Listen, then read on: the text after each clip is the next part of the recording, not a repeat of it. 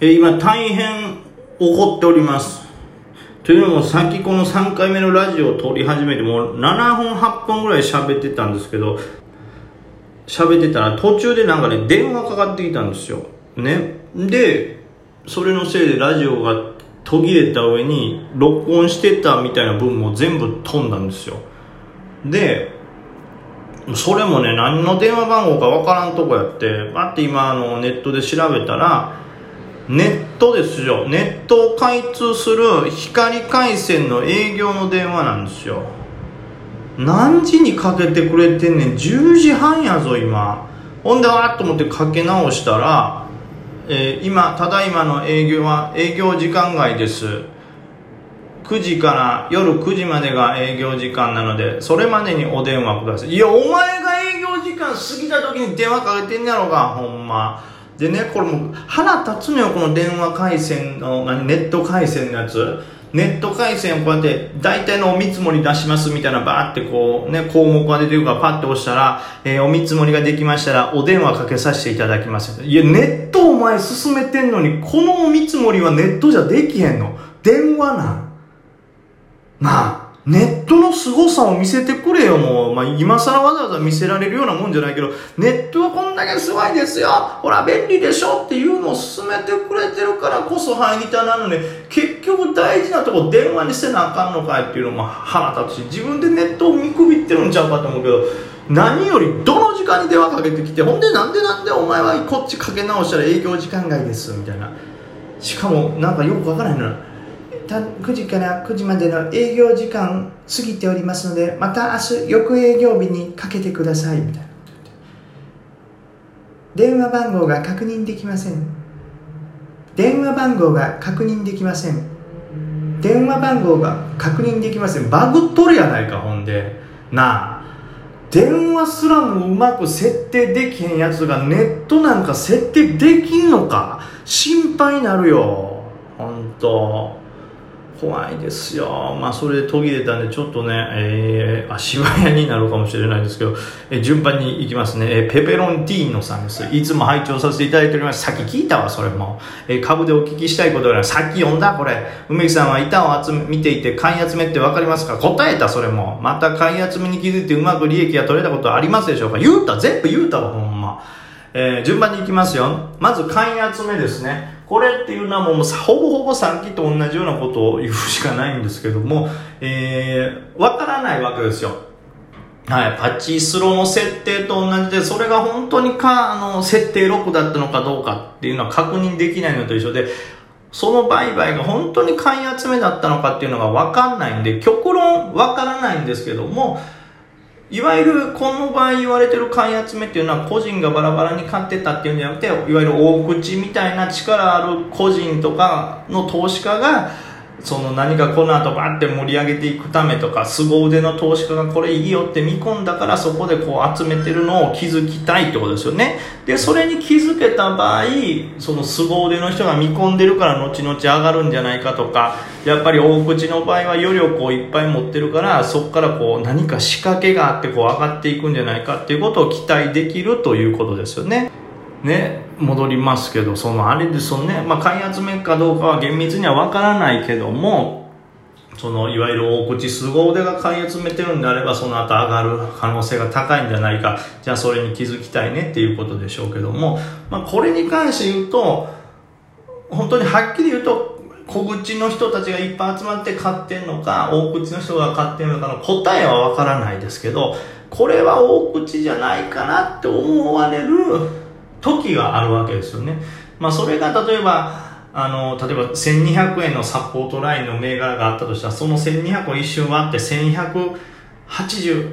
70までぐんと下がった時に、1270ぐらいから1200まで一気に1万株買われたよ、みたいな時はやっぱり、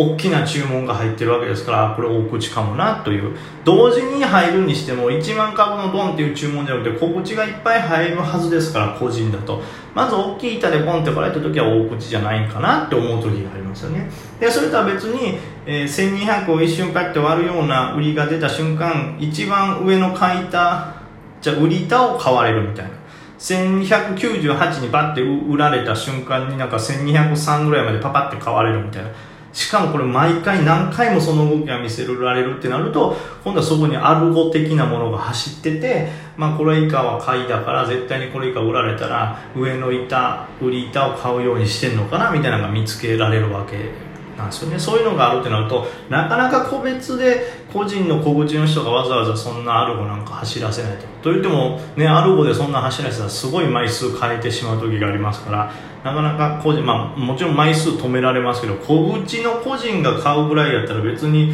そんなことせんでも普通に買っただけで集まっちゃいますからわざわざそうするってことは相当な大口で大量に集めたいんだなっていうのが見えてくるとか。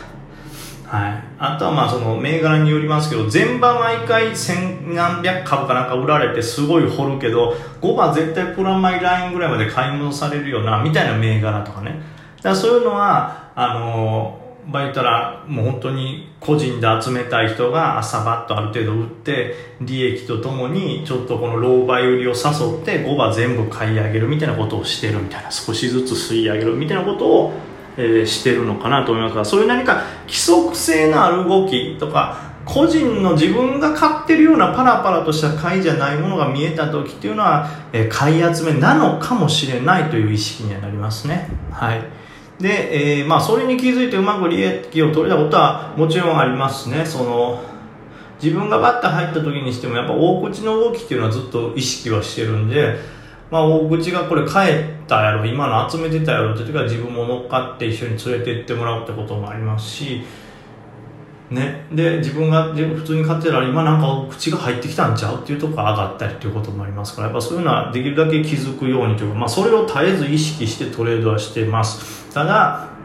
ね、もちろんその大口がバッていく車の端っこにちょっと乗せてもらうという気持ちは忘れないというか大口よりも前にバーンって立って全部買ったぞってなったらいや俺買われへんかったからもうええわって言って大口どっか行かれたらもう自分取り残されて身動き取れなくなって売れなくなって、えー、死んでしまいますからそれはま気をつけてという感じですね。はい、だからまあ気づくこともあります。で次は MY さんですね。梅木さん。いつもお世話になっております。信用取引リアル委託保証金率についてお伺いさせていただきたく投稿いたします。さっき聞いてんそれ。かしこまってんな。はい。最近株の信用取引は小ロットで始めました。リスク管理の関連か観点から信用取引を実施する場合、なるべくお衣装が発生しないよう、リアル委託保証金率を加味しながらロット数を決めております。リアル委託保証金率に関して、梅木さんがご自身で決められているボーダーライン等があれば、考え方を教えていただきますと幸いです。SBI 証券では、委託保証金率20%割れでお衣装が発生とのことですが、恐れ入りますが、今後とも何ともよろしくお願いいたします。いや、すごい丁寧すぎて長えな。本当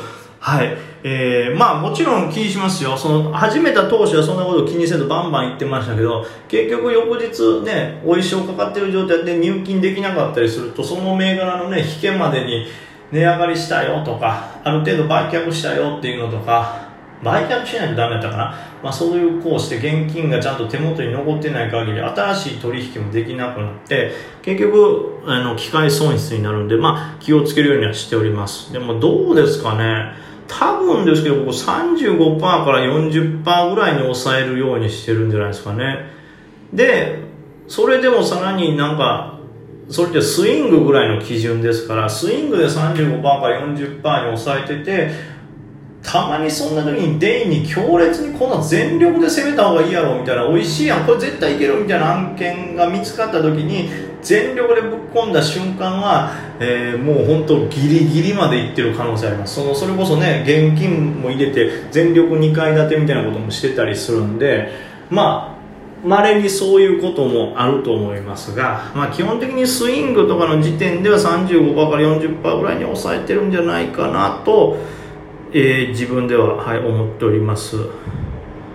はい。そんな感じですかね。まあまあ多少、はい、変わることはあると思いますがそれぐらいを意識してます。まあもちろん資金力にもよりますしね。あのそもそもギリギリの資金でやるとそもそも33%割って信用取引できないとかみたいなこともありますから30万割れとかね。まあその辺は気をつけてという感じですかね。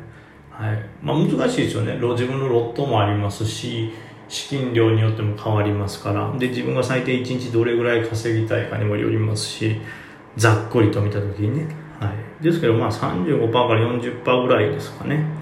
はい続いて浅井長政さん、えー、本日も引きお疲れ様でした。お疲れ様です、えー、最近梅木さんに対するガリさんの風当たりがきつくて梅木さんを心配しております。あれがエンタメのいじり方とお互い分かっているならいいのですが僕は梅木さんの資産がたとえ0円でも1億円でもこのラジオを応援しています。いや0円やっても何もやってないからねこのラジオも株も。はい。すごい心配な感じがしたのでメッセージいたしました。余計なお世話でしたら大変申し訳ありません、えー、では失礼いたします。残数と変わった言葉遣い。まあそうですね。まあもちろんあのラジオで撮ってるんで皆さんもエンタメだなと思ってくれてたらいいと思いますけど、やっぱりこれね、あの、まあ、もちろん本当にこうね、僕なんかよりすごいね、芸能人の方同士がこう絡んでる時でもね、たまにガチ喧嘩ちゃうみたいな時とかもありますから、これがあの非常に難しいんですけど、エンタメはエンタメで、エンタメが0%になることは絶対ないんですけど、例えばガニさんの場合だと、エンタメ90%本音10%の時もあればそれこそ本当に負けがすごい込んでこの前精神崩壊してる時はエンタメ90%に保つ余裕もやっぱり人間ってなくなるわけなんですよね。その場合のガニさんってまあ本音90%で最後ちょっと語尾にエンタメっぽいよっていうちょっと匂いだけさせたみたいな時があるわけですよ。でそれがその日どれがエンタメなのかどれぐらい本音なのかっていうのは当然打ち合わせも何もしないんで言葉遣いとかその質感で感じ取らざるを得ないんですよね。だからたまに、えー、ガリさんが本音90エンタメ10みたいな時に僕がエンタメ90みたいな受け方した時にそんなんじゃないって言ってその本音で語り合わなければならないっていう時があったりするんですよ。で逆にガリさんエンタメ90でその後来てて本命10なのに俺が本音90でそれを受け止めてしまってなんかなんかこう風当たり強く感じるというか。まあだからエンタメとして受け取ってもらえたらいいけど本気かどうかはわからんよという。